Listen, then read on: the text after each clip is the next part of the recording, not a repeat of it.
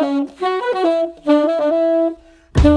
bienvenidos a Diálogos. Me encuentro con mi compañero Matías Colse y estamos con el prestigioso economista Juan Carlos de Pablo. ¿Cómo estás, Juan Carlos? Todo perfecto. ¿Todo Buenísimo. Eh, si te parece, Juan Carlos, me gustaría repasar un poco tu pensamiento, un poco tu obra.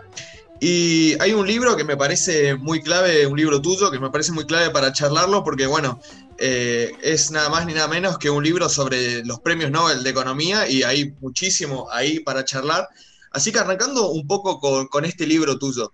Em, cada Nobel en tu libro tiene una sección sobre su vida personal, la cual usted considera relevante para entender el contexto de los aportes económicos.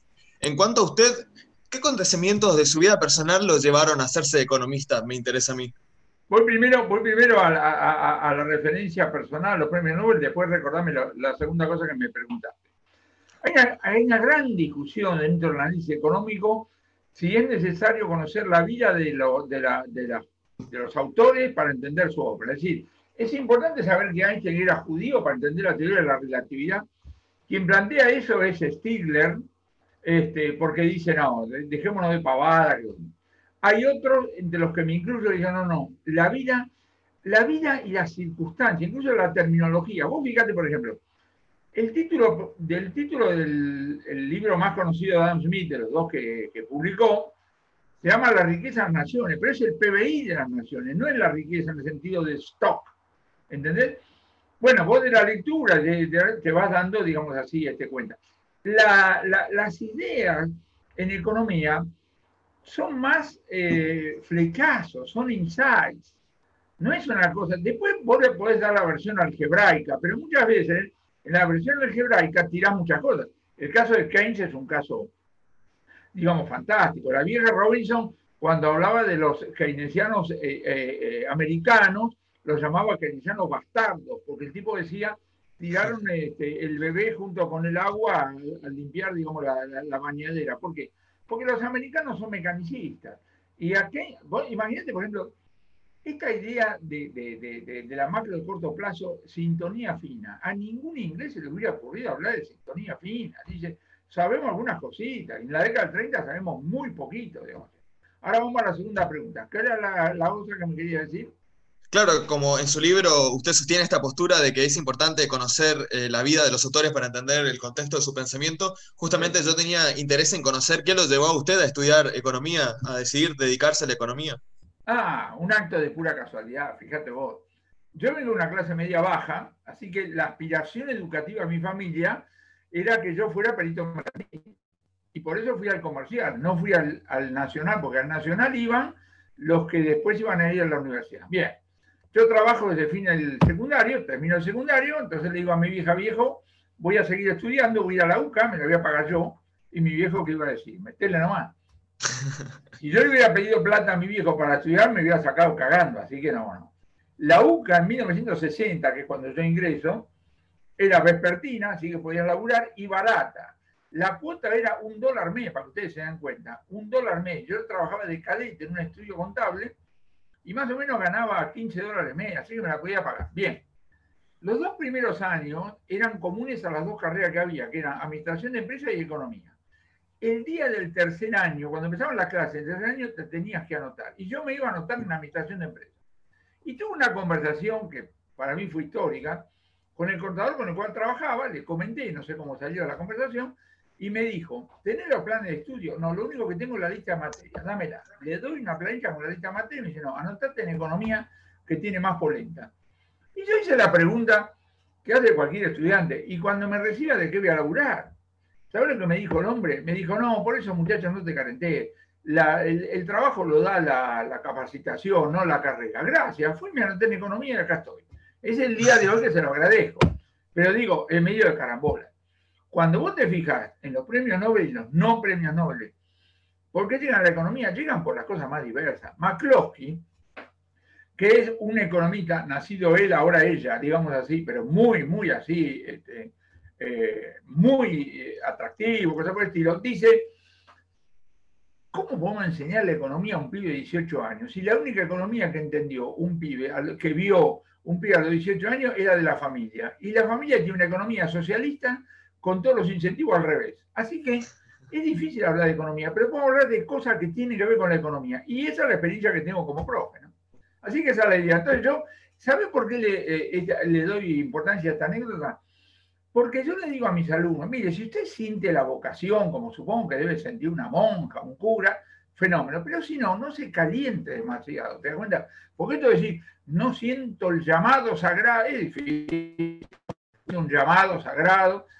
La, la cuando vos te pones a ver razones por las cuales se eligió economía, eh, en el siglo XX, clarísimo, lo que los pibes, que fueron eventuales este, estudiantes, visualizaron la década del 30. La década de 1930 fue un desastre para los americanos razones económicas y para los europeos se tenía encima que rajar. Entonces, cuando yo en una planilla de trabajo busco los motivos por los cuales se llegaron a la economía, definitivamente la, crisis de la década del 30 fue una cosa eh, realmente, este, digamos, fenomenal. Pregunta, ¿el coronavirus estimulará a la gente a estudiar medicina? Vamos a ver, es una pregunta que me surge viendo esa, esa, cosa. Claro, habría que investigar. Sí, sí, también justamente para, investigar. Pero una cosa que a mí me, llama la atención, Juan Carlos, este, y también había nombrado Juan José, es que claramente sos un erudito. A ver, vamos a, ir sin rodeos. O sea, no solamente leí, por ejemplo, vos leíste la, biografía de Franco Macri, eh, leíste la biografía de Sebrelli, eh, tus libros, este, Novelnomics, este incompletísimo diccionario es realmente una er-, erudición o de una obsesión por el conocimiento realmente notable. Entonces a mí me gustaría ir, digamos, a tu formación en los 60, quizás en la UCA, quizás en Harvard, digamos, cuáles eran tus libros de cabecera.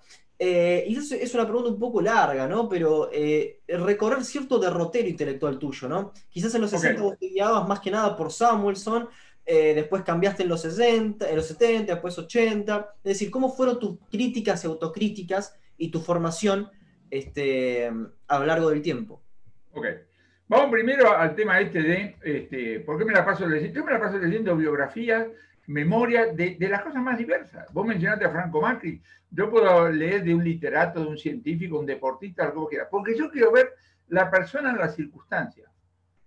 A mí la experiencia me hace ver que si vos querés entender política económica, metete en las pantalones o la pollera de quien tiene que tomar las decisiones. Desde ahí tenés que ver las cosas no desde eh, el Olimpo, digamos, cosas por el estilo. Entonces, aprendo mucho leyendo las biografías, porque tengo el punto de vista del protagonista, que lo complemento con el resto de las cosas.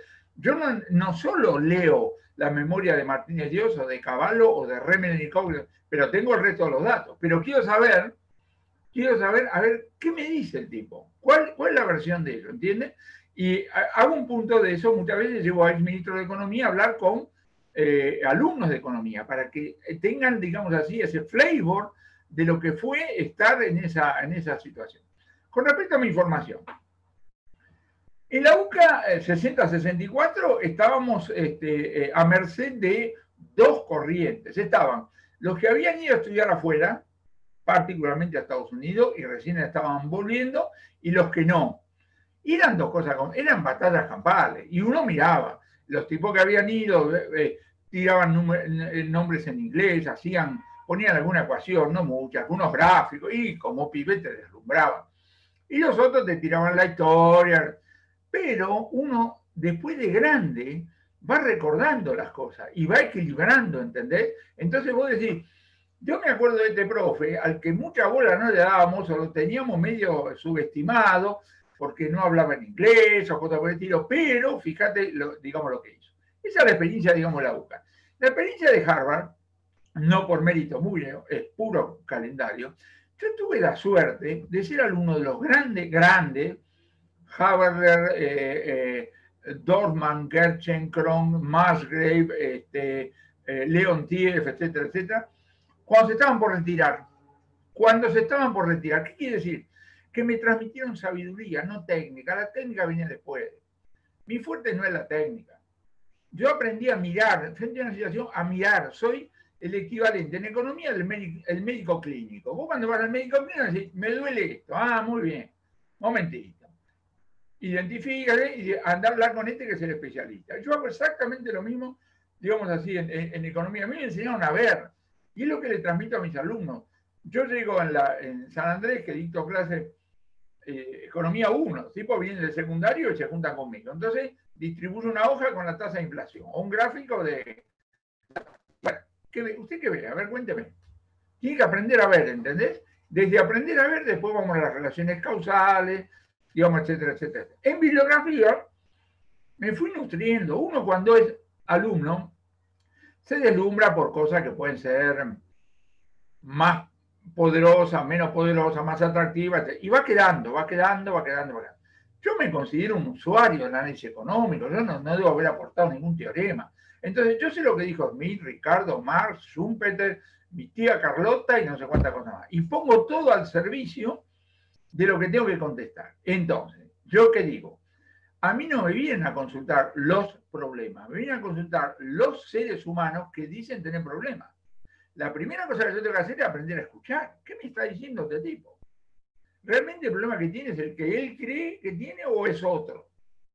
Lo, pincho, le busco datos, pero voy a mi biblioteca, me fijo cuál de las respuestas generales que tengo me ayudan y después lo ajusto al caso particular. Viene un tachero en la ciudad de Buenos Aires y me dice, quiero ser tachero, no quiero asaltar al pasajero, la tarifa fija, quiero ganar más guita. Entonces, primera pregunta que me hago es, este ñato, ¿en qué forma de mercado opera? Competencia, porque hay decenas de miles de tacheros. Después de ver qué me dice el libro de la competencia, digo, pero él puede diferenciar el producto. Si este, aparece bien peinadito, si tiene un modelo de auto, si tiene aire acondicionado, etc. ¿Ves? Entonces, entreno a, a mis alumnos para decir, uno en la vida práctica se enfrenta con seres humanos a los cuales tiene que aprender a escucharlos, entender qué es lo que está diciendo, ir a la teoría, ajustar esa teoría general al caso particular y después decir, bueno, habría que aceptar cosas. Sí, justamente en su libro, en este libro Novelnomics, eh, menciona esto, ¿no? De rescatar las perspectivas generalistas. Dice que la economía cada vez está más especializada, eso no es algo que le pasa solo a la economía, sino a la ciencia en general, donde cada vez se produce literatura más específica, hay journals más puntuales, más específicos, y bueno, para ser experto en un tema es realmente muy complicado, porque uno tiene que leer una vasta de literatura sobre temas muy, muy, muy puntuales, y por ahí en ese enfoque, justamente de lo que usted dice, la visión generalista se pierde, ¿no? Totalmente, pero, ahora, te, voy a ilustrar diciendo a qué nivel de locura estamos llegando. Hace tres meses más o menos, Federico Sturzenegger presentó un paper en la Academia de Ciencias Económicas sobre la economía del COVID-19. Importante la fecha, hace dos, tres meses, como te digo. En aquel momento, según Federico, se habían escrito 23.000 papers sobre la economía del COVID. 23.000 papers. No es rendimiento marginal de decreciente, es rendimiento marginal recontra negativo, una locura total. Entonces, yo digo, si vos vivís en Estados Unidos, estás laburando en Estados Unidos, tenés que hacer algún aporte, tenés que lograr que alguien te cite, que alguien te publique. El nivel de especialización que hay es una cosa fenomenal, con lo cual los pibes jóvenes les cuesta muchísimo más que a mi generación cómo hacer la visión de conjunto. Ahora, a medida que vas avanzando, vos tenés que tener la visión de conjunto. Si vos querés ser ministro de Economía, vos no podés decir, ah, no, sabe, yo, labor, no, no, yo, relaciones laborales no, porque lo que pasa es que tuve un profesor que era choto. Y jefe, perdóneme, eso fue en la facultad. Imagínate vos que yo dijera, no, ¿sabes qué? En, Harvard no había un buen profesor de moneda, porque no había un buen profesor de moneda. Entonces yo no sé moneda. Negro, me estás hablando del año 1968, no me digas que no tuviste tiempo después para corregir la falencia que cualquiera tiene en la educación formal. Bueno, pero en, eh, justamente en ese sentido, este, Juan Carlos, bueno, más o menos entiendo como que en tu derrotero este, fuiste pragmático, ¿no? a ver, hay, hay, cuestiones en las que, por ejemplo, hoy, eh, digamos que tanto en la academia como en, digamos, en un imaginario más popular se suele categorizar a los economistas en, digamos, ciertas escuelas. Eh, por ejemplo, a Caballo, que es amigo tuyo, este, pueden decir, este, bueno, es un liberal. Y pueden establecer ciertos, eh, eh, ciertas características para establecer que Caballo es liberal. O pueden decir, este, qué sé yo, eh, que tal persona es un austríaco en términos de, su pensamiento económico. Me, gustaría saber en, dónde te encuadrarías vos dentro de, estos sistemas o de otros, este, o, quizás sos más bien pragmático y, todas estas cuestiones este, directamente te resultan. Primero, primero, cuando le ponen un calificativo para cagarlo, es así. Cuando un tipo de diseño liberal va a decir boing, y el populista también, así que es un deporte, no me interesa. Eh, los calificativos, que a los que se dedican a esa cosa, chao. Ahora, yo qué te digo, que yo soy, un usuario del análisis económico. Yo de cada autor digo, ¿qué dice este tipo? Y lo guardo en mi cabeza. Es más, de repente a mí se me ocurran usos de ideas que al autor no se le ocurrieron. Y te pongo un ejemplo al revés. Desde hace 10 años escribo la columna de los domingos. Julio Olivera, el gran economista, ¿eh? cada tanto me llamaba, sobre todo cuando lo citaba. Ah, Juan Carlos, te felicito, que te aguanto, muy buena tu columna. Y empezamos a hablar de mi columna. Y Julio derivaba tres teoremas que no se me habían ocurrido. Es decir, cuando vos lanzás una idea, cuando haces un paper, lo tirás y, rebota y, se magnifica y no sé cuántas cosas más, ¿entendés? Entonces, yo tengo una idea del núcleo de lo que dijo Smith, o Ricardo, o Marx, o Schumpeter, o Samuelson, o Previch, o quien sea. Y lo tengo ahí, al servicio de las demás. Si viene una y dice, ah, no, yo soy keynesiano, pobre, ¿no? Yo soy clásico, pobre, soy austríaco, pobre. No, flaco, vos tenés que saber qué fue lo que dijeron y captar el, núcleo de lo que tenés para poner a servicio de las decisiones.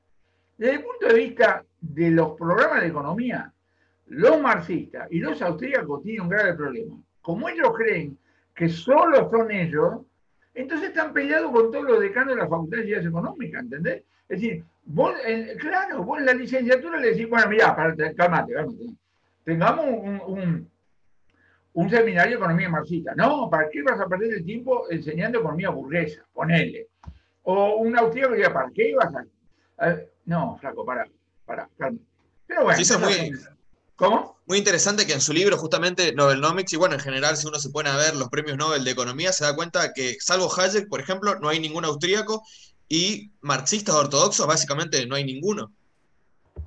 Pero seguramente, lo cual yo no, tengo ninguna teoría conspirativa, eh, tiene que ver con criterios que hicieron. En general, cuando yo miro la lista, digo, un candidato para poner, pero yo no sacaría ninguno. Yo miro la lista y digo, no, esto es una barbaridad, yo no, sacaría, digamos, a, ninguno. Esperado, ¿qué te pasa? Sí, sí, sí, no, a mí, a mí me gustaría hacer una, una, distinción ahí, no coincido tanto con Matías y no coincido tanto con vos, Juan Carlos, creo que Hayek responde sí intereses políticos de la época, plena Guerra Fría. Eh, y acá sí, este, estoy en sintonía con Matt. Creo que eh, Hayek, más allá de el uso de la información, o perdón, del, conocimiento en, la economía, no ha hecho realmente aportes. En Camino de Servidumbre, él, por ejemplo, decía que los países tenderían a ir al, autoritarismo, ni Inglaterra ni, Estados Unidos fueron al, autoritarismo se maneja por, conceptos exclusivamente metafísicos, no utiliza casos empíricos. Em, no logro ver eh, realmente un aporte Nobel para, para Hayek y básicamente... te explico, te explico. Primero, como ustedes recuerdan, este, Hayek comparte el, premio Nobel con Myrdal, que desde el punto de vista político estaban las antípodas. Entonces, cuando se enteraron, cuando nos enteramos, dijeron, bueno, esto muestra la locura. Pero cuando vos lees, y es muy importante, yo me tomo la costumbre, el día que se anuncia el premio Nobel, para meterme en la página y hay una cosa más Scientific Background, donde de manera anónima hay un tipo que explica por qué le dieron el premio Nobel. Son papers muy buenos, muy buenos. Bueno, a Hayek y a Myrdal simultáneamente le dieron el premio Nobel porque en la década del 20 o el 30, a lo más, digamos así, habían hecho aporte a la explicación de la teoría del ciclo. Hayek, primero, primero hay que decir, no es un escritor muy claro, como buen, viste, es pesado, con lo cual tenés que tener ganas de leerlo, releerlo, cosas por el pero el hombre, viste, yo a, raíz de haber leído ahora este, la historia del pensamiento del análisis económico de, Schumpeter, me encontré con varias este, eh, referencias bibliográficas muy interesantes, una de las cuales es un paper de Hayek que cuenta la historia de la, la, London School of Economics, que te digo está fantástico, muy puntillosa, el hombre la Ahora, este hombre tiene un primer periodo técnico, tecnocrático, y después se dedica, digamos, a otras cosas. Ahora, yo rescataría, si vos me decís, ¿qué descubrió? La importancia, la importancia de la limitación del conocimiento y las implicancias que eso tiene sobre el funcionamiento de la economía. Y a mí me gustan dos ejemplos. Manuel es el encargado del Bidú Bar, que funciona en Diagonal Norte 850 y no sé cuándo. Manuel es el ejemplo de Hayek. Analfabeto, no en el sentido de leer y escribir, no importa nada. Ahora, a la una del mediodía el tipo se para en la puerta del bar. Si entraste, saluda, ¿cómo le va, doctor? Si seguiste, reputea porque dice, este va a otro lado. Sabe a cuánto vende la gaseosa él, los otros, cuánto entra. Sabe todo lo que tiene que saber. No necesita computación, no necesita nada. Ahora tenemos Big Data, tenemos no sé cuántas cosas más, y seguimos con el mismo problema de la controversia socialista como se planteó hace un siglo donde alguien dice, ¿sabe qué? Este, si los funcionarios tuvieran todos los datos, entonces mandan la información a cada una de las empresas para ver lo que tienen que hacer, haciendo empíricamente una pavada total. El Gosplan, la, la Oficina de Planificación de la Unión Soviética, llegó a tener, escucha, dos millones de empleados. Dos millones de empleados. Y evidentemente parece que no eran suficientes. Capaz que si hubiera tenido tres millones, el muro de Berlín hubiera caído para otro lado, una huevada realmente fenomenal. Entonces yo rescato eso eh, de, de, este, eh, de, Hayek. Después escribió, después se dedicó a la filosofía, me parece bárbaro y podrán juzgar los que son expertos en eso si eso tiene más valor o tiene menos valor. Claro, yo justamente quería preguntarlo, eh, preguntarle a usted qué opinión tenía sobre su perspectiva epistemológica, porque Hayek se nota claramente que es eh, bastante a priorístico, bastante crítico del empirismo, y usted cita un fragmento en su libro Novelnomics de Hayek donde dice, bueno, esto de que las ciencias sociales no deberían tratar de imitar a las ciencias naturales. ¿Qué opinión tiene de esta perspectiva epistemológica tan polémica que tenía Hayek? Ok. Haceme acordar del tema de la perspectiva, voy primero a... Aquí hay una discusión eterna. Ahora, como economista aplicado, yo te digo lo siguiente. Si vos te vas a quedar en tu casa, vas a agarrar los primeros principios y ahí vas a derivar las cosas, no llegas ni a la esquina. Porque yo te digo a vos, escúchame una cosa, la curva de demanda, este, ¿qué pendiente tiene? Vos decís, negativa, salvo el bien Giffen, que es una huevada. Negativa. ¿Y cómo sabes que es? Bueno, porque tiene una función de utilidad, la maximiza, sujeta a la decisión del presupuesto. No tenés que laburar más. Entonces viene el ladero y dice, jefe, yo tengo que aumentar, si aumento el precio, este, ¿qué me va a pasar? Y va a vender menos. Y se va al heladero. Y viene un tipo que vende bombas atómicas y le decís lo mismo. ¿Viste? Lo poderoso que sos, si vos deducís, es una cosa fenomenal. Ahora, deducir que es economía cualitativa, que Vos tenés que tomar decisiones cuantitativas en un mundo incierto, en moraleja. En la formación del economista, la complementación entre el razonamiento deductivo de los primeros principios y aprender a caminar por la calle es fundamental. Fundamental. Si vos no aprendés a si vos no aprendés a escuchar a un obrero, si no aprendés a escuchar a un asalariado, un profesional, si no te mirás al espejo a ver cómo reaccionar, no entendés nada y decís increíble cantidad de cosas, ¿entendés? Entonces digo, yo como usuario tengo, mezclo todos, todos los a priori me parecen fantásticos. Sé que con los a priori llego hasta la esquina, tengo que inferir, ¿entendés? Y voy, y voy armando. Al respecto, muy importante, ¿cómo combino la teoría con la historia? Mis alumnos tienen que, con los ojos cerrados, hacer análisis táctica comparativa. Es el equivalente de que un médico eh, sepa tomar la temperatura, la presión, obviamente. Bueno, ahora, ¿qué te enseña la historia? La historia te enseña que los procesos llevan tiempo, que los cambios generan reacciones. Yo soy un fanático de la idea esta de este, destrucción creativa de Schumpeter. Aparece Uber y los taxistas reaccionan. ¡Qué peor! Una cosa elemental, no que, ¿cómo no? Usted adelante, ¿viste? Algunos reaccionan pasivamente, otros se funden y otros dicen, le vamos a romper la cabeza. O, vamos a pedirle a la autoridad que frene el progreso. Hay toda ¿entendés? los procesos, los tiempos, todo eso te lo va llevando, digamos así, la historia. La aplicación nunca es mecánica, cualquiera se da cuenta, pero vos aprendés mucho de los procesos decisorios de los tiempos, de las reacciones, de los conflictos, a través, digamos así, de la, de la historia. Por eso digo, ahora, vamos a, lo que voy a decir. Eh, Hayek dijo que como el análisis económico, desde el punto de vista metodológico, sobre todo en la segunda mitad del siglo XIX, la revolución marginalista se había revolcado, se había revolcado sobre la física, se había vuelto mecanicista. Hubiera ganado mucho más si se hubiera volcado sobre la biología. Tiene razón. O la, o la meteorología. ¿Por qué?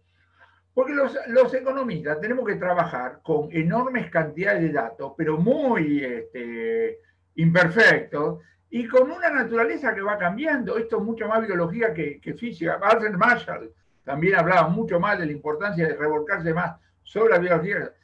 Una vez leí, yo no sé, simplemente lo menciono, simplemente lo menciono. ¿Por qué razón la profesión se volcó más sobre la física que sobre la biología? Bueno, una es la simplicidad. La física clásica es fácil, digamos. Pero otra que tenía que ver con la cosa ideológica, porque la biología, a fines del siglo XIX, comienzo del siglo XX, se metió en todas las cuestiones raciales.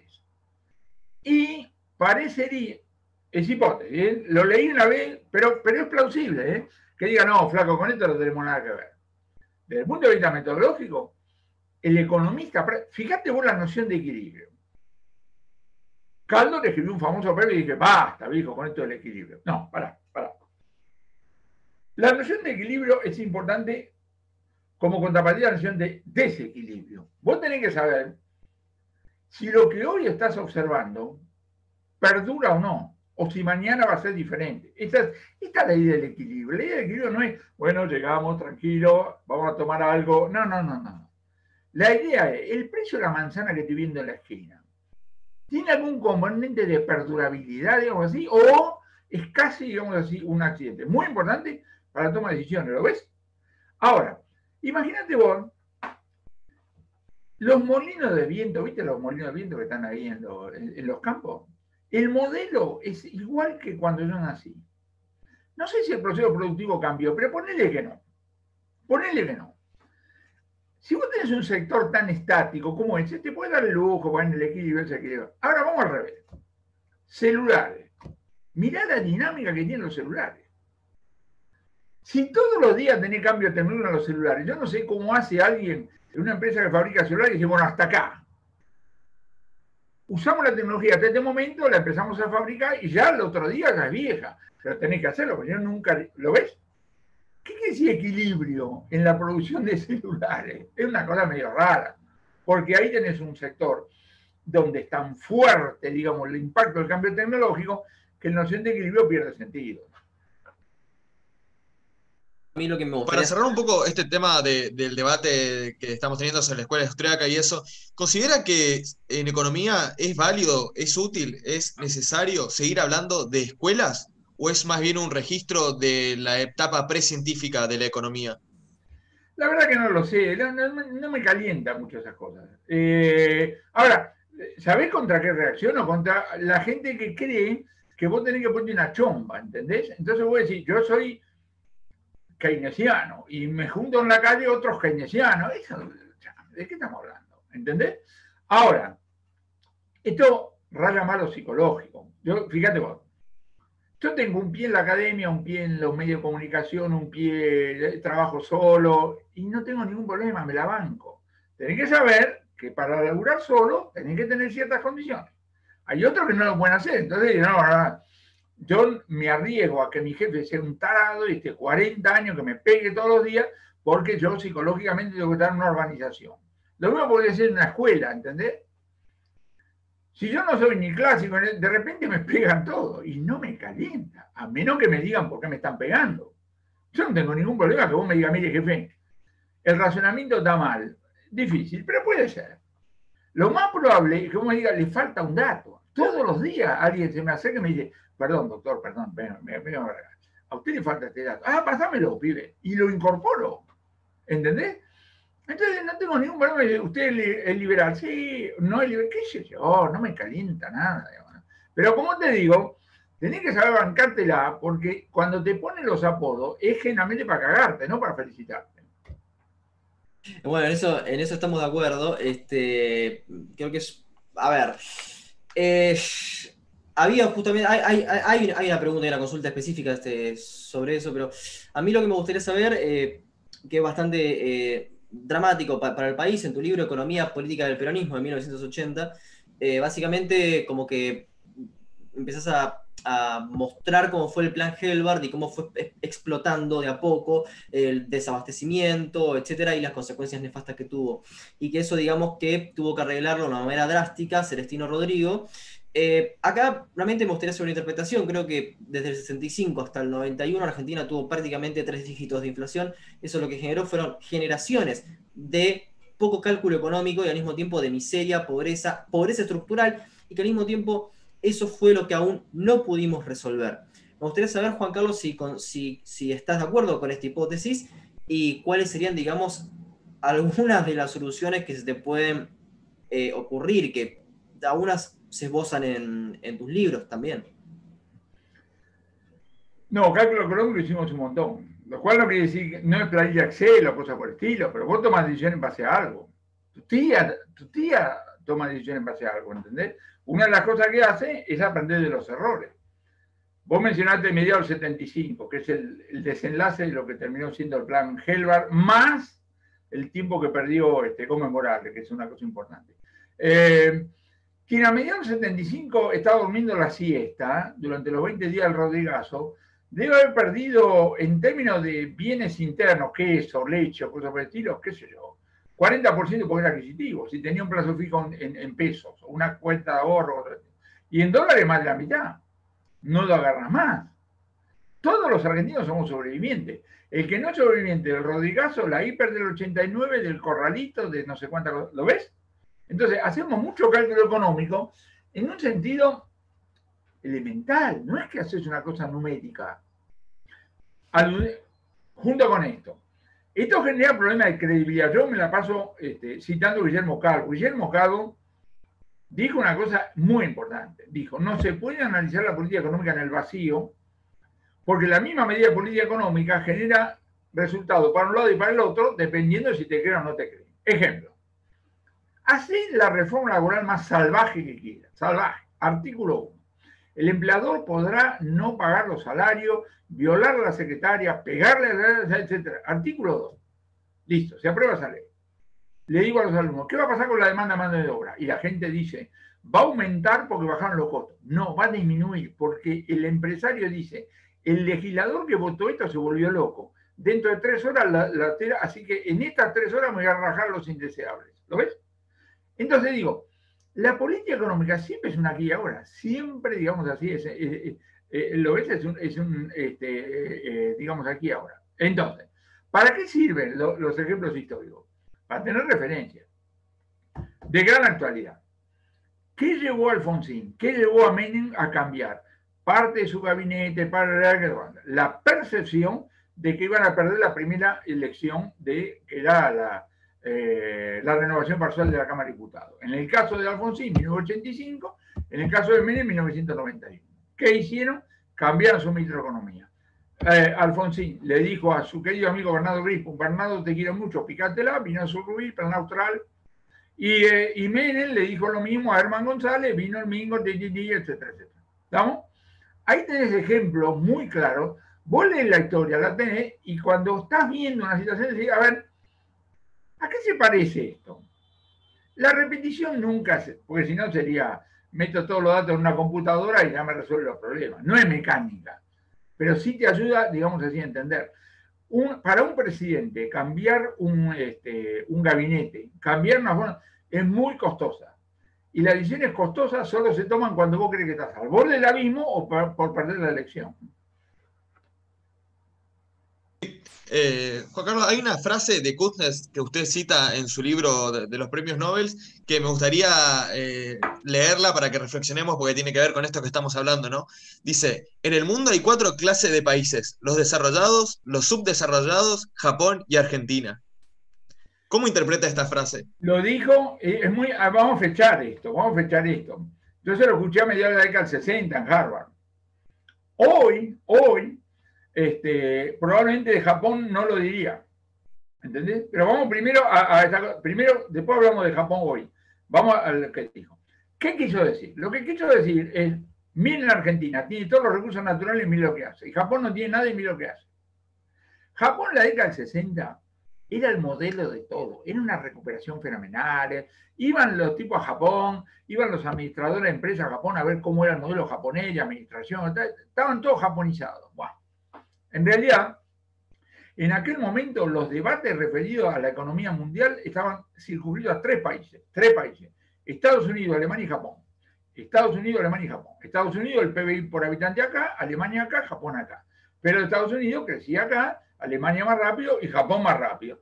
Y creíamos que estábamos haciendo ciencia calculando en qué trimestre de qué año uno pasaba al otro. Una estupidez total. Propia de los momentos en los cuales la economía parecía funcionar y vos te dedicabas a otra cosa. Punto. Japón es un caso fantástico. Japón hace tres décadas que no crece, o cuatro. Japón es un cachap. Después la caída brutal como consecuencia de la Segunda Guerra. Si vos haces el PBI de largo plazo de Japón, no tenés que empezar en 1945, es una pavada, porque ese es el cachá. Empezar en 1929. Hace hoy contra 1929, ¿qué te va a dar? Muy parecido, muy parecido a lo que era el, recuperó buen nivel, de, porque tenía un buen nivel de ingreso por habitante antes de meterse en la Segunda Guerra. ¿Lo ves? Pero no es un ejemplo de nada. Japón es el estancamiento a largo plazo. Entonces a mí me gusta cuando sale el tema de la conferencia, digo, mira, acá tenemos dos alternativas. O los japoneses hicieron un plan de estancamiento a largo plazo, que lo están cumpliendo de manera exitosa, o están haciendo planes de desarrollo que le fracasan todo. No lo sé. El PBI por habitante de Japón está subiendo porque los japoneses son cada menos, ¿viste? La población en Japón está cayendo en términos absolutos. Se están creciendo por habitante, pero bueno, es así. Moraleja. Si yo hubiera ido a Harvard, no 1966-68, sino 76, capaz que hablamos más o menos lo mismo. Diez años después hubiera hablado de China, y hoy hablamos de China. Fenómeno espectacular, fenómeno espectacular. China es un caso de libro de texto donde Dani Rodríguez dice, los chinos no inventaron ningún principio económico, sino los aplicaron todo. Y la famosa anécdota, anécdota, no anécdota de Deng Xiaoping, 1978 había una sequía, es difícil encontrar en la historia elementos autónomos, siempre son, es desafío y respuesta, como decía Toynbee. Deng Xiaoping se acerca a unos agricultores y le dice, che, me gusta decir que no debe haber sido negro, amarillo, le haber dicho, che, ¿cómo es la cosa acá? Y el tipo dijo, mira, a mí me, asignó este terrenito y me dijeron, ¿qué haces acá? Repollo. Ah, fenómeno. ¿Cómo es la cosa? Y las reglas son así. El primero que sale para mí, todo lo demás para el Estado. Ah, muy bien. ¿Cuánto sale? Uno. Ah, muy bien. Le dio vuelta así. Ahora las reglas de juego son así. El primero que sale para el Estado, todo lo demás para vos. Con la misma máquina. Del mío, en vez de un repollo, salieron 32 repollos. Este, este no tiene nada de milagroso de China. Es la aplicación del ABC, el análisis económico, de incentivo y desincentivo. Arrancó en la parte agrícola, después se metió eh, industria y no sé cuántas cosas más, etcétera, etcétera. Y tal como era de esperar, un cachap gigantesco, los chinos toman el tiempo para todo, el PBI arranca primero al 10%, creciendo, después al 8%, después al 6%, y algún día China va a ser un país desarrollado y el PBI ¿cuánto va a crecer? 3% anual. ¿Y qué hay de Argentina en esta frase? ¿Por qué Argentina no está dentro de los países subdesarrollados según Kuznets? Porque contaba con recursos naturales, eso es lo que el tipo está. Hoy, hoy también, capaz que hoy, hoy, hoy sabemos mucho más, sabemos que las instituciones importan, ¿no es cierto? Que la regla de juego, etc. Él lo que quería básicamente decir es, acá tengo dos casos atípicos. Kuster es un tipo muy valioso, muy valioso, un pionero en la estimación de las cuentas nacionales, acordate, precomputadora, todo a pulmón, todo con pequeñas calculadoras, cosas por el estilo, etc. Pero además de eso, era un hombre que después de hacer eh, eh, eh, estadística de largo plazo, dos siglos, tres siglos, algo estilo, se puso a observar, se puso a inferir. Es el típico niato que infiere. A ver qué me dicen los datos. Y saca, tiene un famoso libro, no me acuerdo cómo se llama, este, pero tiene con los principales hallazgos, que tiene que ver con aceleración de la tasa, cambios de, la composición sectorial, este, dinámicas políticas y no sé cuántas cosas. Muy, tipo, muy importante. Bueno, continuando justamente con la década del 60, este, hay una polémica tuya con la eh, en precios No, perdón, no, no, no, no, no. En inversión, liberalismo y populismo, en la cual debatís con el ex ministro de Economía respecto a este, los años, entre comillas, populistas y los años liberales. Eh, en realidad traigo a colación esta, esta discusión porque en YouTube, no en, no la, no en la academia, se, se discute que, por ejemplo, Biden es socialista o que Menem no fue liberal. Me gustaría efectivamente llegar por lo menos a una mínima, em, una mínima definición de lo que es liberal o populista, por lo menos en tus términos, para poder evaluar lo que es la economía populista y también eh, lo que sería una economía liberal, si Menem, por ejemplo, fue liberal o si Krieger Bacena lo fue, saldando este debate histórico. No me calienta, porque como te digo, es para joder al resto. No, tengo ganas de perder tiempo, ni hacerle perder el tiempo a la gente que va a escuchar esto. Ahora voy a esa polémica con la baña, que fue una cosa.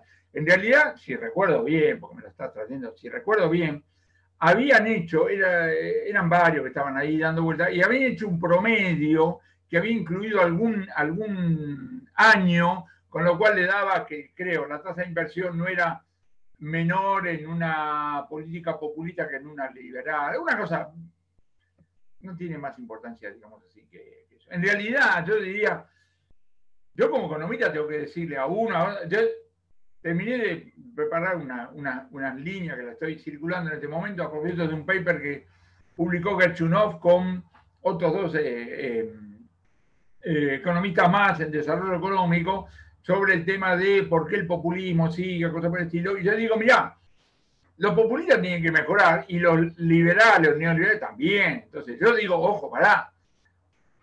Yo, escúchame, hoy, como está Argentina, decirle a los eh, eh, todos los partidarios del Cambiemos que hagan autocrítica pública no sirve para nada. Sirve para que los otros lo jodan. Ahora, en privado es esencial. Y yo que le digo, muchachos, Usted tiene que analizar en serio 2015-2019 por si tiene que volver en 2023 para no repetir errores. Y yo espero que algún populista le diga a los populistas exactamente digamos lo mismo. ¿Qué quiero decir con esto? No es de escuela económica que vos digas, sigo emitiendo y tengo precio congelado y no va a pasar nada. Un alumno mío del curso de Economía 1 me dice eso y lo bocho. Bueno, justamente... Sí, sí, que, no, que eh, que, justamente hablando de Debt and Microeconomic Instability, un trabajo que hiciste con Dorbush, me gustaría consultar dos cosas. Primero, ¿cómo llegaste a relacionarte con, con, Dorbush? Eh, y, justamente para, para, hacer un paper. Y, este, y la segunda parte sería relacionándolo con macrinomía, las macrinomics, eh, que justamente se caracterizaron por toma de deuda. Es decir, ¿Qué cambió en, tantos años este, en, Argentina? Si se aprendieron de errores y si el sistema está más fortalecido para tomar deuda y, por supuesto, alentar inversión y, efectivamente este, que, haya, que haya crecimiento. me acordar de la segunda, primero mi relación con, Rudy Dornbusch. Eh, creo que lo conocí en un congreso en, en Río de Janeiro en el año 79, pero lo empecé a tratar más a mediados del del 82, empezó a venir con más frecuencia, este, y ahí forjamos una, amistad. Este, cuando tuvo que hacer el, trabajo ese que se publicó, en realidad fue un proyecto del National Bureau of Economic Research, ocho países en vía de desarrollo, lo coordinó Jeffrey Sachs, y en cada uno de los países tenía que tener un aborigen, que era yo, y un norteamericano, más allá que el tipo era alemán. Entonces él me llamó y lo hicimos juntos. Ahora, Ahora le voy a explicar cómo funciona. es un tipo inteligente, pero te digo, lamentablemente fallecido joven, inteligentísimo. Un día estamos en un panel, le hacen una pregunta y el tipo contesta con un nivel de detalle. Tic, tac, tic, tac, tac. Cuando termina, digo, ¿dónde carajo sacaste eso? Vos me lo enseñaste. Yo ni me acordaba. En alguna conversación que tuvimos, cuando venía acá a la Argentina y tenía que hablar este, un jueves a la mañana, trataba de llegar el martes a la noche. Y organizaba una cena con media docena de nosotros. Y sabe lo que decía, tell me everything, dígame todo. Él traía los a priori la información, pero nosotros le dábamos el, el flavor, con lo cual el tipo sorprendía a la audiencia, porque de repente el tipo, aparentemente, de seis había llegado a la tril y tenía un dato, una información, etcétera. Bien, una muy, muy buena cabeza, un activista, en el sentido no de decir, bueno, estas cosas, no, no, no, no, un tipo de decir, el, Ejecutivo tiene que, que, actuar. Me acuerdo en, el Austral, el tipo muy este, entusiasta, porque decía, las sociedades hacen, eh, demandan lo que se llama el social demand for action. La, gente quiere que el que está en el Ejecutivo se mande, que, que lo haga, ¿lo ves? Y en lo personal, un encanto, un encanto de tipo, con mi familia, anécdota de este calibre. Este, en la década del 80 vino acá, se fue, llega a la casa y se da cuenta que tenía pesos con la inflación que había. Metió el, en un DHL con un sobre, mandó para tus hijas para que compren chocolate. De esa, pero no sabés. Tipo que cuando hicimos un trabajo, escúchame, él era todo yo eh, me fue a buscar al aeropuerto, me llevó a la casa. No, no, no, te digo, fantástico. Ahora, eso queda en la parte personal, lo que tuvimos la suerte de.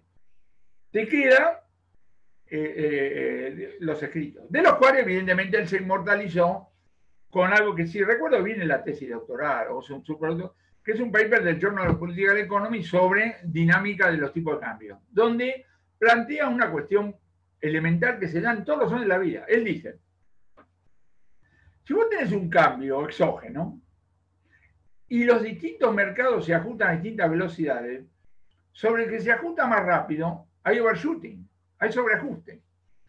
Con el correr del tiempo, cuando eso se va desparramando el resto del sistema, parte de la exageración vuelve. Y lo, plantea para el mercado cambiario, pero yo te lo voy a plantear para otro caso. Imagínate lo siguiente. Imagínate que vos fabricás alcohol en gel y se te duplica la demanda. En el cortísimo plazo, las máquinas que tenés son las mismas, pero vos tenés que tener una gran oportunidad de aumentar la producción. ¿Qué haces? Toma gente, toma gente, toma gente. Toma gente con los equipos que tenés. Ahora, si vos crees que eso es permanente, vas encargando equipos más grandes, ¿estamos de acuerdo? Cuando te llegan los equipos más grandes, alguna gente que contrataste te sobra. Entonces, a mí me encantan esas, porque digo, este tiene razón y se aplica en todos los hombres de la vida. Pero había una segunda cosa que me ibas a decir que por supuesto ya me olvidé. No, bueno, claro que, a ver, este, un paper sobre la deuda, este, sobre cómo Argentina manejó. Ah, no, la deuda, la deuda, la deuda. Sí. Eh, hacer un gráfico de la deuda. El gráfico de la deuda es el gráfico de cuando gobierno de turno, cualquiera fuera la ideología, se pudo endeudar. Así como hace un rato vos hablabas del cálculo económico. Yo decía, se hace mucho cálculo económico. En mi casa, cuando mi viejo hacía una changa y había un ingreso extraordinario, mi vieja agarraba la guita y no salíamos a comer. Se desparramaba eso, se reponían bienes durables, ¿entendés? Escuela primaria, es una cosa alimentada. Cuando vos en Argentina decís, che, flaco, estamos en la buena, ¿por qué no guardamos para la mala? No, cobarde, no entendés nada. Siempre en un hospital que le falta gas, algo por el estilo. Y entonces, cuando viene la mala, ¡pum! Ahora que estamos así, los noruegos han juntado y los chilenos tienen los fondos de pensión. Nosotros no tenemos nada, nada, nada, nada. Vivimos al... Nos encanta vivir en el precipicio. Punto. Cuando vos te fijas, María Estela Martínez pero no aumentó la deuda. Nadie le prestaba. No hay mérito ahí. No hay. Martínez Dios era creíble, tenía superávit comercial, tenía una baja relación deuda, digamos, PBI, tuvo el segundo shock petrolero y los bancos de la noche a la mañana se juntaron de guita y dijeron, ¿a dónde? ¿A dónde? Argentina. Entonces, entonces, entendamos la toma de decisiones en el sentido de, primero, cómo anda el mundo y segundo, cómo es la cosa de, de, Argentina. En 2020, en 2020, el fondo no te presta plata fresca. Lo bonita, nada, moraleja, tenemos que aterrizar y, como decía Aldo Ferrer, vivir con lo nuestro. Como contribuyente impositivo, digo, menos mal menos mal. Lo peor que nos puede pasar a los argentinos como contribuyente impositivo es que alguien le preste al actual gobierno argentino 100 mil millones de dólares. ¿Sabe por qué? Se los patina todo. Sí, bueno, para seguir hablando un poco de economía argentina, voy a hacer una pregunta muy polémica, muy personal y un poco en forma de juego. Eh, usted dice que no quitaría ninguno de los premios Nobel, pero agregaría a varios, ¿no? Ya que estamos hablando de economía argentina, me surge una duda polémica, ¿no? Porque ahí se entra en el tema con las culpas con los colegas, ¿no? Si tuviera que elegir a tres premios Nobel, de Argentina, a tres candidatos de premios Nobel de economistas argentinos, ¿a quiénes elegiría? Eh, Julio Rivera es uno, Rolf Mantel es otro, eh, Guillermo Calvo, Guillermo Calvo, este, que estuvo, algunos dicen que estuvo a punto, cuando le dieron a Kirchner y a Prescott, probablemente él podría haber sido, digamos así, el tercero. Ahora, entendamos lo siguiente, el premio Nobel es un premio a, la teoría. Dice, no, tenemos buenos ministros de economía, no, no importa eso. No se lo dieron a Ruef, no importa. ¿eh? A Erhard, si hubieran vivido, no importa. Es un premio a la teoría, ¿entendés? Entonces ahí tenés algunos, digamos así, este, eh, candidatos. Ahora, no hay ningún premio Nobel de Economía de Argentina, de, América Latina, no hay ningún japonés, ahí, vale, así que, bueno, es cuestión de esperar. Por supuesto, que yo hice una investigación muy profunda, es decir, calculé la edad media de los premios Nobel de Economía, que desde hace un buen número de años es 67 años.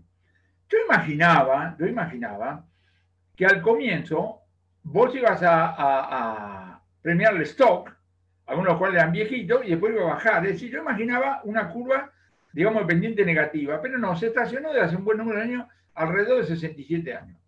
Entonces yo al Comité Nobel le di el beneficio de la duda hasta que cumplí 27, 67 años. Ahora tengo 76. De modo entonces que desde hace nueve años ya no puedo decir eso. Entonces lo que tengo es una teoría conspirativa, porque hay dos razones.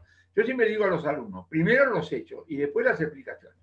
El hecho, a mí todavía no me otorgaron el premio Nobel. Entonces, explicaciones alternativas. Primero, no lo merezco. Segundo, hay una conspiración internacional en contra mía la misma que le jugó una mala pasada a Jorge Luis Borges. De modo entonces que yo tengo que elegir. Yo no puedo, por razones de ego, este, aceptar que no merezco el premio Nobel. Moraleja, hay una conspiración internacional en contra mí. Sí, yo, estaría también a favor de esa hipótesis. Eh, cuando usted escribe sobre los premios Nobel, se nota como cierto cariño, quizás más por uno, quizás un poco, no, diría de desprecio, ¿no? Pero un poco menos de cariño por otro. Por ejemplo, a Stiglitz le da, le da algunos palos. Otra pregunta personal, también un poco en forma de juego. Calmate, calmate, Stiglitz, después la pregunta personal.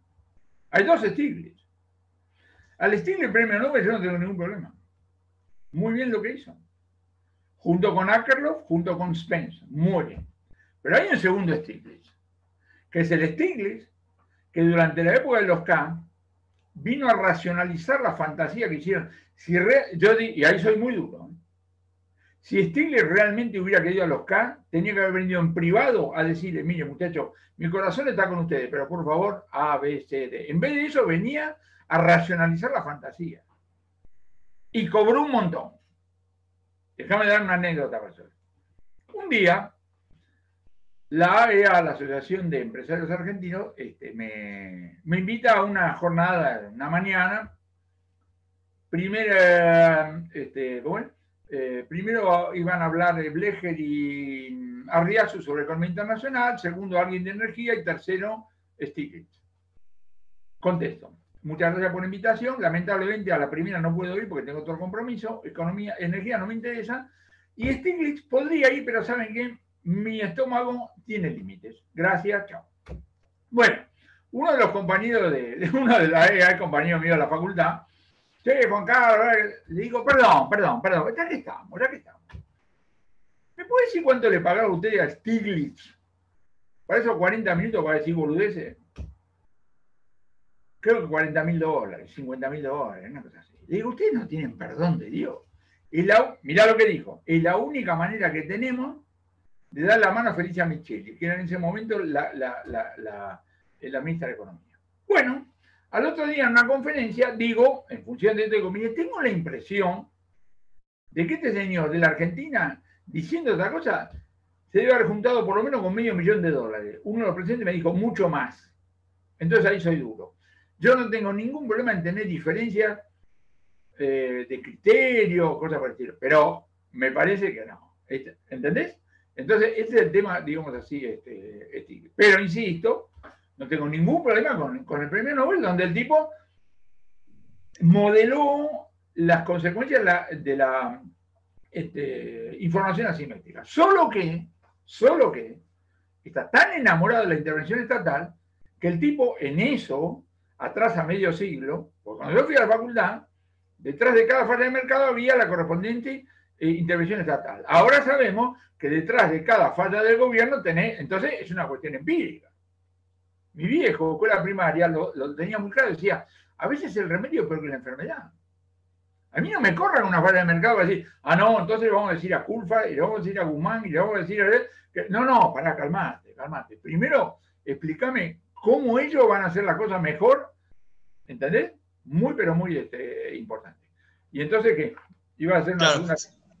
Sí, sí, eh, lo, que le iba a preguntar es que, bueno, justamente eh, notando este cariño especial que parece que se, nota por, ahí inconscientemente, ¿no? Por ciertos autores, eh, quería preguntarle si tuviera la oportunidad de, revivir a dos, tres economistas Nobel fallecidos para tomarse un café, para charlar, para dar una conferencia, por ejemplo, ¿quiénes serían? Y antes de que conteste, tiro dos hipótesis eh, que se me ocurren luego de leer su libro y de ver la atención que le prestó. Yo sospecho, eh, usted me dirá si estoy equivocado o no, que serían Arrow y Samuelson. ¿Qué opina? No, Arrow no. Eh, Samuelson sí, pero antes de eso, David Ricardo. Pues es que no, primero todo lo que yo leí, primero David Ricardo es, es fantástico. David Ricardo es judío, hijo de familia judía, que por enamorarse de una cuáquera lo rajaron de la familia, lo jodieron. Pero lo que el tipo había aprendido era el oficio que tenía el padre, que era este, comisionista de, bolsa. Entonces abrió su propia oficina, fue más rico que el padre, después fue terrateniente parlamentario, una maravilla. El único de los padres fundadores que no había estudiado en la universidad, el único que no fue profesor universitario era el más riguroso de todos. Gran amigo de Malthus, gran amigo Malthus. Fíjate vos que los debates de la, la derogación de la ley de granos en el Parlamento inglés en 1815 los encuentra de un lado y del otro. Eh, eh, ¿Cómo es? Eh, Ricardo en favor de la derogación y Malthus en contra. Y no hizo mella en su amistad. Muy importante. Vuelvo otra vez a lo de Steve. No hay que pelearse por diferencia de opinión. No hay que me decían que era un buenazo el tipo. Y saben, un detalle, no sé por qué, me lo imagino andando a caballo. Me lo imagino andando a caballo. Me sorprendió saber que Adam Smith también andaba a caballo. Y desde Kilcardy o Edimburgo hasta Oxford, creo que le llevó seis días. Dale, dale, parando, supongo, la noche. bueno, ese tipo, digamos, de... Pero con David Ricardo sí me gustaría. Después debe haber algunos tipos en lo personal bastante pesadito. Keynes debía ser un pesado, pero bueno, qué sé yo.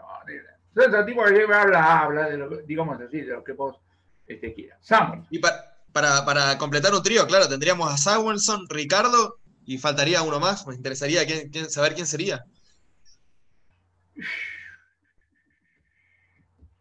Tendría que pensar un poco. Pero voy a Samuelson. Samuel. Primero, en la UCA 1960, vos podías leer Samuelson, Francesco Vito o cosas por el estilo. No quiero poner un ejemplo femenino porque ahora te, pueden crucificar, cosas por el estilo. Dame. Era, era, una película en color ¿eh? y, una chotada en blanco y negro, no sabes lo que era. El libro de Samuelson es una maravilla, una cosa intuitiva, juguetona, juguetona. Bueno, después he leído, tengo acá en, la biblioteca de mi casa los siete tomos, los Collected Scientific Papers, y he leído, no la parte más matemática que no entiendo, pero bien la, cuestión, digamos, si vos querés personal. Samuelson había nacido en 1915. En 2005 cumplió 90 años. Entonces conseguí su email y le mandé una carta para decirle feliz cumpleaños. Este, él no, no contesta emails. La secretaria este, eh, se lo imprimió y se lo puso. Recibí 15 de mayo, 15 de mayo. Recibí una contestación, yo me olvidé. Recibí una contestación tipo agosto-septiembre, porque al viejo le habían llegado miles de cartas y se tomó el trabajo de contestarla una por una, así demoró dos meses. Y de ese día, de ese año, cada año le mandaba una carta. Y naturalmente que después en vez de demorar dos meses, una semana, ¿eh? y después al otro día te lo mandaba. El tenor de esas cartas eran fantásticos.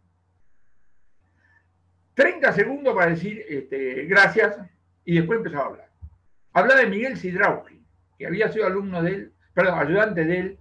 Miguel lamentando la muerte, explicándote qué le había pasado, que con la ciencia de ese momento no lo podían haber salvado, el estilo. Él decía, ah, dice, cuando yo fui, cuando me vino el primer libro había un argentino que era Leloir, ah, en MIT había un cantor con K, ¿sí? que era Zimmerman, el que escribió con Guido Vitela eh, el libro famoso, digamos así, y que se ganaba la vida cantando en la sinagoga, así.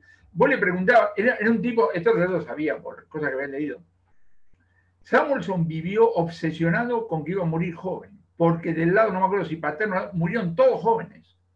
Y como me contó en una de las cartas, este, eh, eh, eh, cuando le llegó la hora, se habían descubierto los antibióticos. Vivió 94 años, cosa. Pero siempre fue ansioso. Llega a Harvard, fíjate vos que el tipo llega a Harvard con un trimestre de atraso y el tipo dijo, como nadie me explicó lo que tenía que hacer, hice en dos años lo que se suponía que tenía que hacer en cinco. Y acá viene un tema interesantísimo para la historia del pensamiento económico. Hecho. Samuelson, judío, Harvard no lo toma, a pesar de MIT lo toma, después cuando lo quiere recuperar, Samuelson dice, chac, y hace toda la vida, digamos, en MIT. Cuando le preguntaron qué había pasado, la sospecha era que eh, en Harvard había antisemitismo. Y él siempre dijo, es cierto, en Harvard había antisemitismo, pero, pero, esa no es la única explicación. Bueno, hace un par de años salió el primer tomo de una biografía de Samuelson, no me acuerdo eh, Backhouse es el, autor, van a salir tres tomos seguramente, donde clarificó la cosa. Fíjense qué interesante, fíjense qué interesante. Está documentado. El director del Departamento de, Economía de Harvard, Burbach, creo que se llamaba, era antisemita. También lo cagó a Modigliani y varios otros tipos. Pero, pero, la razón por la cual no lo tomaron a, Harvard, eh, a Samuelson es que ya tenían buenos matemáticos. Leontiev, en buena medida Schumpeter, etc. De que no había tanto espacio. Con lo cual, viene la invitación de MIT, y la invitación de MIT es fantástica. MIT no tenía en ese momento departamento de economía, tenía la escuela de ingeniería. El decano lo va a ver y dice, venga, joven, venga. Mire, en las carreras de ingeniería tengo dos cursos obligatorios de economía y tengo un profesor que es un pelotudo total. Como los cursos son obligatorios, entonces lo tienen que tomar. Quieren incendiar, venga acá, lo quiero rajar al tipo este quiero que haga una cosa intuitiva y que haga nota de clase. ¿Cómo no? El Economics de Samuelson es un subproducto de las notas de clase. Ahora, ¿qué viene la pregunta? ¿Cómo hizo un tipo para, entre el Foundations, que lo terminó de escribir en el año 40, se publicó en el 47, y la primera edición, para meter tanta economía empírica? Porque durante la Segunda Guerra Samuelson trabajó en Washington en todo lo que sería el, apoyo desde el punto de vista económico de cómo hacer las la políticas. Entonces el tipo estaba muy imbuido, muy imbuido de las cosas que se habían planteado a raíz de la, transformación que tiene que hacer una economía para ser una economía de guerra. Sí, bueno, anteriormente le preguntaba sobre economistas con quién le gustaría tomarse un café y me recordó un programa muy, muy bueno que usted tenía, eh, si no me equivoco, ya para los fines de los 90, se llamaba Momento Económico, donde usted tuvo charlas muy interesantes, hay algunas que se rescataron, están subidas a YouTube, las pude ver, por ejemplo, con Hugo Gambini, con Juan José Severelli, un programa extremadamente interesante, y me surge eh, la curiosidad de yo no, no, no, miro tele actualmente, ¿sigue existiendo un programa así? ¿Se, le sigue dando importancia, tanta importancia a la cultura en la televisión? No sé si, si usted está más al tanto, si podría decirse algo más o menos similar. No, ahorita es otra televisión. Hice el programa durante 24 años seguidos, fue una gran experiencia. Ahora, es un programa con unas velocidades que hoy serían inaguantables. Porque yo lo llevaba a Severelli para discutir un libro y ¿sabe qué hacía? Lo leía el libro. ¿Viste lo que pasa? Hoy, hoy es una, una cara dura. vos presentas un libro y dices, che, qué bueno tu libro que todavía no pude leer. Hay que ser cara dura. Entonces yo lo tenía a Severino y dice, vení, le vamos a hablar 20 minutos de tu libro. Hoy es impensable. Estamos todos a merced del control remoto, digamos, cosas así. Fue una gran experiencia. Este, las mejores notas que recuerdan algunos, fueron reportajes que hice a gente que no era economista, lo cual es lógico, porque eh, eh, ahí yo hago preguntas más cercanas al televidente. Yo he llevado teólogo, eh, director de música, matemático, las cosas, es simplemente llevado por la curiosidad. ¿Entendés? Y por supuesto muchos economistas, mucha presentación de libros, etcétera, etcétera. Gran experiencia. Bueno, pero hay, hay, una cosa este, que se divide en tres. Este, a, mí, a mí me gustaría saber si te hubiese gustado revivir a Milton Friedman. Eh, después hay otra cuestión, que es este, después de Kahneman y, Tarski, la verdad que nunca lo pronuncio muy bien. Eh, me gustaría saber si todavía seguís este, al tanto de la, relación entre economía y psicología, si seguís entrando, por ejemplo, no sé cómo, no, sé cómo, cómo te informás, este, a qué journals este, consultás, este, si lo haces por Google Académico. O sea, la pregunta sería en dos. Este, si revivirías a Milton Friedman este, para conversar con él. Este, cuando estuvimos con, con Caballo, él había dicho que había sido una persona bastante agradable, Milton y Rose Friedman. Y este, la segunda es básicamente cómo te mantienes al tanto de la literatura económica hoy en día. Ok. Hacemos acordar lo segundo, vamos a lo primero. Nunca lo, lo, vi a Milton Friedman, creo que debo haber leído buena parte de sus cosas. He leído la biografía, Friedman y la mujer, que también era, eh, digamos así, este, economista, escribieron un libro conjunto de memoria, se llama Two Lucky People, Dos Vertudos, que tiene una factura notable, porque cuando están de acuerdo hay un solo texto, y cuando no están de acuerdo dice versión Milton, versión Rose. Una cosa realmente fantástica. Democrática. dos luchadores judíos que buscaban laburo académico en algún momento de la década del 30, así que laburante, laburante, laburante, una cosa así. Eh, he aprendido mucho. Eh, hay unas cosas que me encantan de, de Friedman. Parece, era un tipo exigente, no sé si era jodido, no importa. Pero cuando un alumno decía algo en la clase, decía, ¿cómo lo saben? ¿Cómo saben? Porque lo que quería es que vos, como alumno, distinguieras si lo que estaba diciendo era lo que sabía, lo que creía o lo que deseaba. Fundamental, fundamental. Ahora, tiene una anécdota. Él murió de noventa y pico. Cuando tenía 87 años, un, este, un periodista le hace un reportaje. Dice, bueno, doctor, ¿en qué está trabajando ahora? Bueno, joven, dice, usted se imagina que a mi edad no puedo encarar investigaciones de largo aliento. Entonces el periodista dice, no, pero se lo ve bien. El tipo dice, ¿usted es médico? No, ¿para qué habla el pedo? Bueno, muy, muy, este, digamos, eh, eh, importante. Pero digo, ha sido un tipo muy importante corajudo, además, porque había, vos tenías que estar, eh, digamos, en contra, eh, el keynesianismo estaba de moda, y estar en contra de las modas, viste, bueno, así que eso es, digamos así, este, eh, el compañero Milton, bueno, volvamos. Pero digamos, las memorias de Milton, de, los, de, los, dos Friedman, son realmente este, fenomenales. ¿Cómo mantengo al día? Miro algunos journals, miro, quiere decir, algunas cosas leo, otras no estoy suscrito a la American como miembro de la American Economic Association, miro todos los journals, de los cuales, naturalmente, el que más leo es el Journal of Economic Perspectives. Le doy mucha pelota a los Nobel Lectures. Cuando aparece el, el Nobel Lecture y, le presto atención al Scientific Background, voy a los originales. No solamente me explico por qué le dio el premio Nobel, sino a ver qué escribió el tipo ese, porque tiene que haber sido una cosa, digamos así, este, eh, digamos, importante. Junto a lo cual miro cosas de historia del pensamiento, etc. A través de la Academia de Ciencias Económicas y de la Asociación Argentina de, Economía Política, entonces tengo que estar mirando lo que hacen los jóvenes. Y acá, sin hacer parangones, Keynes no sabía mucho, no había estudiado mucho, era la época, entienden ustedes.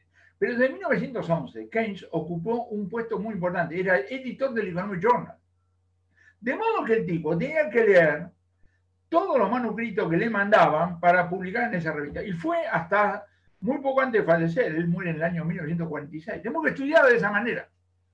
Bueno, a mí me pasa una cosa parecida. De repente tengo que estar, porque soy jurado o por alguna cosa, escuchando a los jóvenes. Donde me interesa, primero, a ver en qué están, cuál es la pregunta que hacen, cuál es la metodología. Y no tengo tiempo, ganas de meterme en la metodología, te la doy por buena, pibes, pero ahora contestame. Y hago un ping-pong, ¿me entienden ustedes? ¿Eh? Hago un ping-pong y digo, ¿cuál? A ver, ¿qué te calentó? A mí me vuelve loco cuando un tipo dice, mire, ¿sabe qué? Como yo conozco esta herramienta, hago la pregunta. Bueno, ojalá la pregunta sea buena, pero si la pregunta es estúpida, cambio de canal, punto. Porque yo como comité aplicado siempre arranco por una pregunta. Ahora me lo de behavioral economics. Como siempre ocurre con estas cosas, lo mismo medio ambiente. Hace 40 años, los del medio ambiente decían, lo único que importa es el medio ambiente. Y nosotros decíamos, déjame joder. Ahora vamos convergiendo. Acá lo mismo. Behavioral economics, ¿qué dice? Usted está totalmente equivocado. Alguien puede decir, eh, maximizar la función eh, para derivar alguna demanda es una tontería. ¿Crees que te diga algo? Nunca lo hago, nunca lo hago. Yo no me sentí tocado por lo de economía del comportamiento, porque yo nunca le expliqué a los alumnos que la curva de demanda tiene pendiente negativa porque maximicé una función sujeta a una restricción presupuestaria. ¿Saben cómo le explico a los alumnos que tienen este, eh, la curva de demanda tiene pendiente negativa? Muy bien. Voy a la Universidad de San Andrés, que queda allá en Punta Chica. Y digo, señores, tengo que volver a mi casa y tengo este, tres lugares en mi, auto. A ver, ¿cuánto están dispuestos a pagar para ocupar alguno de esos tres lugares? Y me encantan los números. Y los números son todos diferentes. ¿Qué hago? Los ordeno. Y hago una columna si puedo discriminar y otra columna si no puedo discriminar. Santa Paz, ya está, punto. Entonces, ¿qué aprendimos de, de, de, Behavioral Economics? Que la verdad, que la versión neo, eh, ¿cómo se llama? Eh, no neoclásica, marginalista del comportamiento humano es una exageración. Mi héroe ahí es Herbert Simon. Herbert Simon con, eh, ¿cómo es este? Racionalidad acotada, con la teoría de la atención, es, es magnífico. Porque el tipo dice, vos estás jugando al, al, al, siete y medio, tenés seis y medio, te plantás. Entonces, el criterio decisorio, dice Simon, no es maximizar, es satisfactoriedad. Y yo digo, tiene razón, porque yo funciono de esa manera. ¿Lo ves? Entonces, esa línea que empezó con Maurice Allais, la famosa, el contraejemplo que descubrió a comienzos del año 50, Herbert Simon, toda esa barra, eh, Thaler, le están dando realismo a la toma de decisiones. No nos vayamos al otro lado el ser humano no es un pelotudo, ni toma una, ni tira una moneda al aire para, tomar, digamos, decisiones. Yo, por ejemplo, fíjate el concepto este de nudge, este, de empujoncito, de tal, empíricamente es muy importante. Te pongo, un ejemplo. En 1970 terminé un papercito. Se lo muestra a un colega y le digo, che, ¿vos te parece que el trimestre económico publicaría esto? El trimestre económico, la revista mexicana en aquel momento era mucho más prestigiosa que ahora. ¿Sabes lo que? Le muestro el paper. ¿Sabes lo que dijo? Mandalo, publican cada boludez, así me dice. ¿Sabes lo que hice? Lo, mandé, lo publicaron. Si no me lo decían, no lo mandaba. El concepto de Nash, y Tales dice, yo no estoy contra, no, no estoy contra la seguridad del consumidor, usted es el empujoncito, ese muchacho que no sabe si hablarle a la chica que le gusta, no le viene el amigo, dice, dale, boludo. Son esas cosas que son empíricamente importantes. Claro, en su libro sobre los Nobel se, ve que hay una clara polémica epistemológica entre los economistas eh, sobre justamente la teoría de juegos y los modelos de elección racional. Por ejemplo, hay críticas a, esto, a estas dos teorías, estos dos modelos, en Schelling, en Kahneman, eh, también en Stiglitz, en Phelps, etc. Eh, a mí me interesa saber en su opinión, cuáles son los límites y los alcances de estas herramientas, por ejemplo, en las aplicaciones eh, de política económica puntuales? Es una cuestión empírica, es una cuestión empírica. ¿Por qué enseñamos monopolio primero y competencia después? No primera competencia después. Primero monopolio, porque son fáciles. Pero sabemos que son dos casos polares. Cuando te metes en oligopolio, sí, vos tenés Cournot, Ventral, pero ahora no, ahora te dejas de joder. Ahora teoría de juego. ¿Y qué dice la teoría de juego? La teoría de juego dice una cosa elemental, que te ayuda a entender, pero difícilmente llegas a conclusiones o a propuestas. ¿Por qué? Porque la indeterminación propia de la interacción entre pocos hace que, ¿qué Si no fuera así, probablemente una computadora podría pronosticar el resultado de una elección o de venta de un modelo de auto, ¿o no? Y sin embargo no es así, ¿entendés? Entonces, desde ese punto de vista, digamos lo siguiente. Ahí, de todo lo que vos dijiste, mi héroe es Schelling. Schelling es el tema, es el usuario, él lo dice. Yo soy el usuario de la de los juegos, yo no produzco, el usuario. A través, es, fantástico, porque el tipo dice lo siguiente, por ejemplo, ¿En qué momento ejerce la teoría la, la soberanía del consumidor? La mujer recién embarazada va a hablar con el médico que la va a asistir en el parto. Y le dice, doctor, yo quiero saber qué es un parto natural. Así que, aunque lo reputee el momento del parto, usted no me ponga ningún calmante. ¿Cómo no, señora? Firme acá. La mía le firma, pero perfectamente. Van a la sala de parto, no sé, se dan cuenta que yo nunca, no sé lo que es, los dolores de parto, ¿no? Bueno, pero te duele como la puta madre. Entonces lo reputea. Y la pregunta es, ¿cuándo está esta mujer ejerciendo la soberanía del consumidor? Cuando en frío dijo, te firmo, no importa lo que pase, o bueno, ¿no? Bueno, es un ejemplo fantástico. ¿Qué es el ejemplo del tipo que va a tu casa y este, te da la llave del auto y dice, mira, me voy a mamar, así que no me las dé, y después te las pide, ¿viste? Fantástico, porque son los ejemplos, son los ejemplos que vos decís, este tipo me interpreta.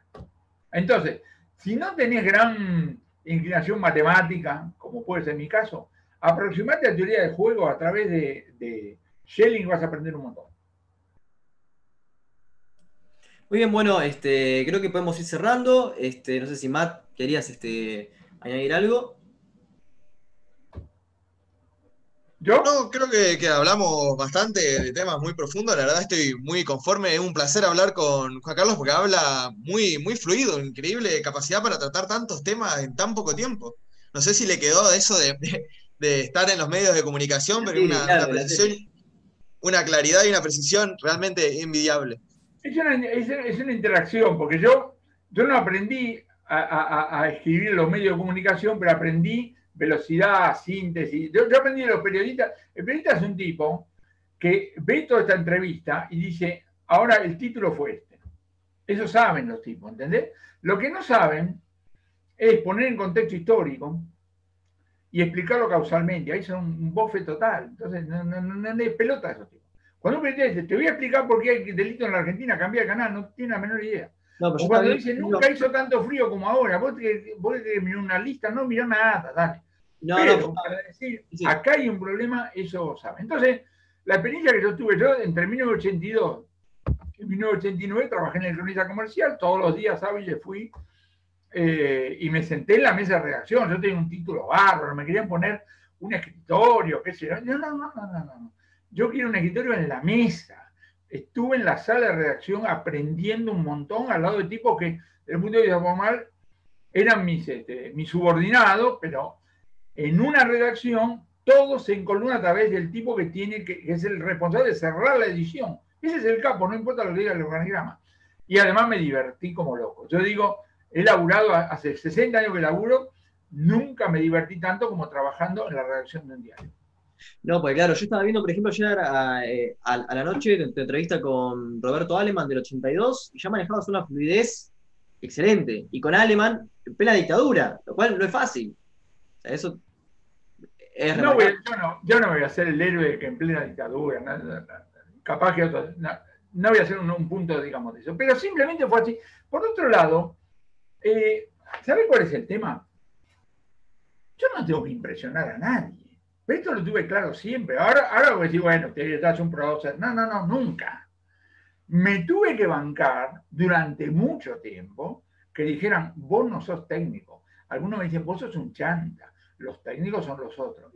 me importaba tres pepinos, tres pepinos. Si vos tenés que trabajar, si vos estás en medio de comunicación, vos tenés que hablar con tu tía. Vos hablas con tu tía y tus colegas te van a entender. Ahora, si vos usás los medios de comunicación para hablar con tu colega, estás traicionando. Podrás crear, ¿lo ves? Entonces es muy importante hablar de esa manera. Por otro lado, lo único que la gente entiende son los ejemplos. Yo hago un punto de los ejemplos. Yo soy un fanático de la memoria de Henry Kissinger, porque Henry Kissinger va y viene, ejemplo, principio, ejemplo, principio, ejemplo, principio. La gente entiende los ejemplos. El resto no, no, no ¿viste? Vos le decís, no, no, sustentable, no se sabe qué carajo quiere decir sustentable. Los ejemplos la gente entiende. Los ejemplos son los, los ejemplos que siguen son ejemplos universales. Si vos tenés que un ejemplo, perdiste. ¿Cuáles son los ejemplos universales? La familia, la medicina, el fútbol. Basta, basta. Habla de tu suegra, habla del penal, habla de que te duele, ya está. Ya está. Bien, bueno, antes de dejarte ir, eh, dos compromisos.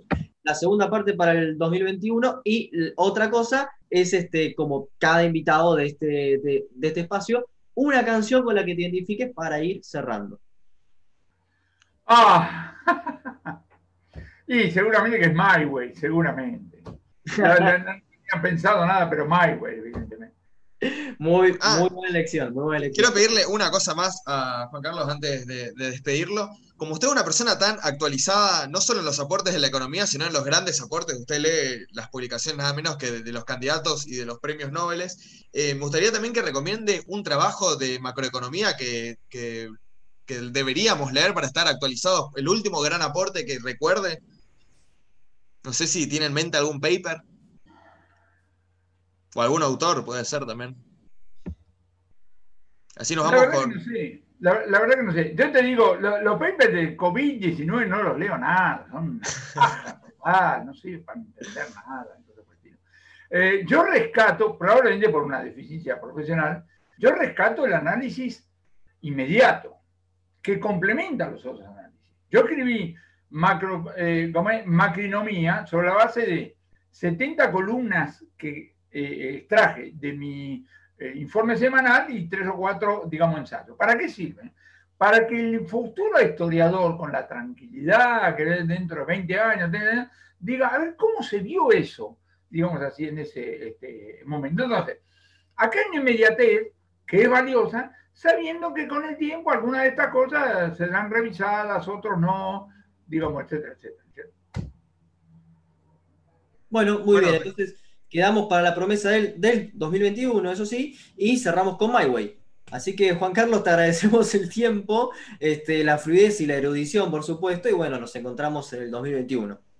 Que les vaya muy bien, muchachos. Saludos a todos. Igualmente. Y agrego una cosa más a Facundo, la erudición y el sentido del humor, porque la verdad que me estuve muriendo de risa toda la entrevista, así que le agradezco, Juan Carlos, todo el humor y todo el tiempo. El sentido del humor es, es clave el sentido del humor te permite en una conferencia decir cosas jodidas, no digo sin que se note, pero para que sean más, más digeribles, ¿entendés? Ahora, como, a mí, como yo aprendí, el show tiene que estar al servicio del contenido. Si cuando termino una conferencia alguien me dice, qué divertido, se, me fue la mano. Pero el humor, si lo sabes usar, lo tenés que saber usar, si lo sabes, es un arma fenomenal. Porque los, los economistas, como todos los profesionales, lo único que tenemos para decir son cosas jodidas. O vos conocés alguna economía y acá hay que bajar las tarifas, acá hay que aumentar los subsidios. Vos conocés alguno, yo no conozco a nadie. Entre otras cosas, porque nos vienen a ver cuando nos dan más. Los políticos no nos vienen a ver en el fondo de la, de, crisis para ver cómo inflamos la economía. Eso lo saben solo. Es cuando empieza a darse vuelta y dice, che, ¿cómo lo podemos seguir? Ah, qué piola. Vos vas al dentista cuando te des la muela. Entonces los dentistas nunca tienen buenas noticias. Entonces, con el humor. El humor. Buenísimo. Muchísimas gracias, eh, Juan, y espero que nos veamos en persona en algún momento para charlar y reírnos juntos. Le agradezco una vez más el tiempo y saludos. Espero que nos veamos el año que viene. Con mucho gusto, muchachos. Debido a que por temas de copyright YouTube nos bloquea la canción My Way de Frank Sinatra, los invitamos a escucharla en nuestro Spotify.